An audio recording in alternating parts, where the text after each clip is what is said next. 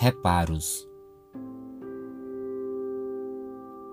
Prefiro uma costura, até mesmo um reparo com algumas pequenas irregularidades, feito por um humano, a uma costura e um reparo perfeito e impecável feito por uma máquina. Porque, afinal de contas, temos que nos relacionar uns com os outros e não com as maquinarias projetadas para não falharem. Muitos de nós esquecemos que somos seres suscetíveis a erros e acertos. Somos sábios e inteligentes, mas, ao mesmo tempo, habitamos um corpo e uma alma frágeis e corruptíveis. Que saibamos comungar e tolerar uns aos outros em amor.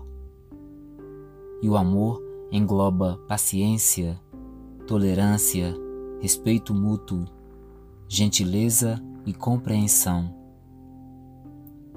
Neste mundo, ninguém é 100% perfeito. Estamos longe de sermos irrepreensíveis e donos da razão. Portanto, sempre é bom que sejamos espirituosos e amáveis uns com os outros.